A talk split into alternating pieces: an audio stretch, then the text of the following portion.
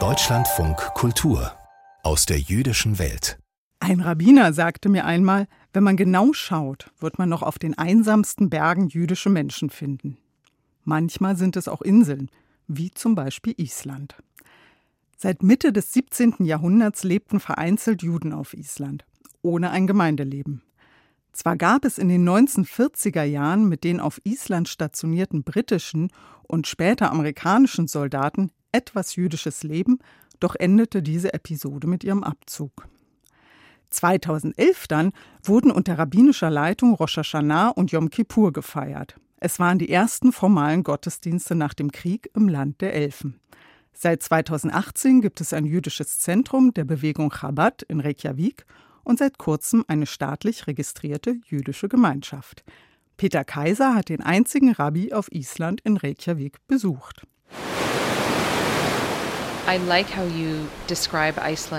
Ich möchte Ihnen Island als einen Ort beschreiben, wo Sie sich entspannen können, Inspirationen sammeln, aber auch Einsamkeit erleben können. Also Gleichzeitig haben wir auch viel Dynamik und Aktivitäten und ein reiches kulturelles Erbe.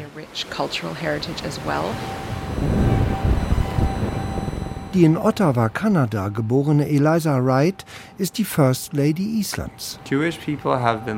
Juden leben in Island seit mehr als 100 Jahren.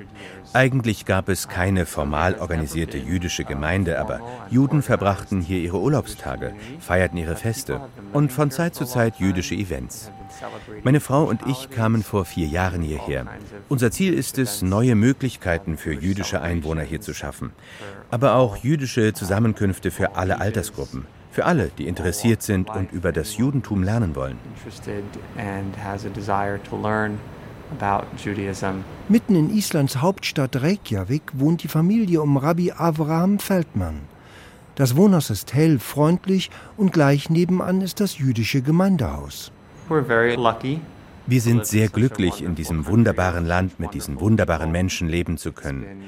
Für mich und meine Familie ist es ein reibungsloses Leben, eine wunderbare Erfahrung, seit wir vor vier Jahren herkamen. Die Leute hier heißen einen willkommen. Sie sind offen zu lernen, wer wir sind. Wir haben hier nur gute Erfahrungen gemacht, seit wir hierher kamen zu den Isländern. Die jüdische Geschichte auf Island ist schnell erzählt. Seit der Mitte des 17. Jahrhunderts siedelten sich vereinzelt Juden auf der Insel an, doch ein richtiges jüdisches Leben gab es nicht. 1939 gelang einigen wenigen deutschen Juden die Flucht nach Island, doch erst nach 1940 wurden mit der Ankunft britischer und amerikanischer Soldaten zwei temporäre Synagogen gebaut.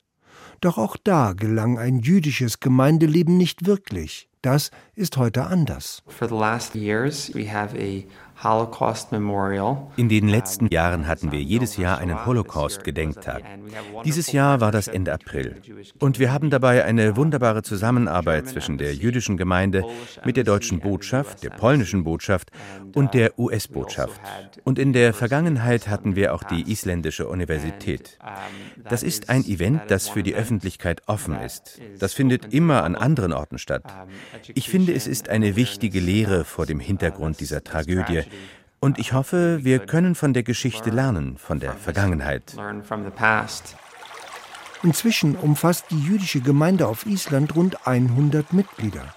Es gibt eine Torahrolle hier, das Gemeindehaus, eine öffentliche Menorah in der Hauptstraße von Reykjavik und sehr besondere Mikwe. Wir haben keine reguläre Mikwe, wie etwa in Deutschland oder in vielen jüdischen Gemeinden weltweit. In Island ist es recht einzigartig. Wir haben Naturmikwa. Die wunderschönen, natürlichen heißen Quellen auf Island, die zählen als eine Mikwe. Ich meine, die besten. In naher Zukunft sollen diese Mikwe dann auch Indoor-Mikwe werden. Aber meistens erfreuen wir uns am Naturerlebnis dabei. Nur die Schabbatzeiten sind auf Island recht ungewöhnlich. Denn im Hochsommer, bei 21 Stunden Tageslicht, schwankt der Schabbatbeginn extrem eine Viertelstunde vor Mitternacht. Schabbatende ist dann erst um 1.30 Uhr, was gemeinsame Haftalah-Feiern im Gemeindehaus nicht erlaubt. Im Winter dagegen beginnt Schabbat schon um 15 Uhr. Die Gemeinde wurde auch vom isländischen Staat anerkannt. Wir haben lange darauf gewartet, aber nun haben wir die offizielle staatliche Anerkennung erhalten für die jüdische Gemeinde in Island. Die Kippa zu tragen beim Gang durch die Stadt ist hier kein Problem. Und auch die Beziehungen zu anderen Gemeinden sind herzlich und offen, sagt Rabbi Feldmann. Pastor Sigo Ruhr Arni Pordason, einer der zwei Pastoren der 6000 Seelen zählenden Gemeinde der Hallgrimskirkja, der größten christlichen Gemeinde auf Island, nickt zustimmend. Die Religionsvielfalt auf Island nimmt zu.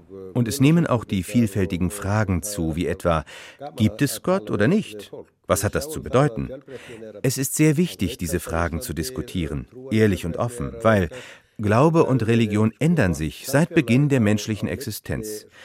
Wir haben eine gute Beziehung zu den verschiedensten Glaubensgemeinschaften auf Island. Bald soll es eine Synagoge auch wieder geben, meint Rabbi Feldman. Das Gemeindehaus ist sowieso schon geöffnet, denn wir wollen offen sein für alle in Island, die etwas über die jüdische Kultur lernen möchten und das jüdische Leben. Man kann in dieses Haus kommen und hat die Gelegenheit zu lernen.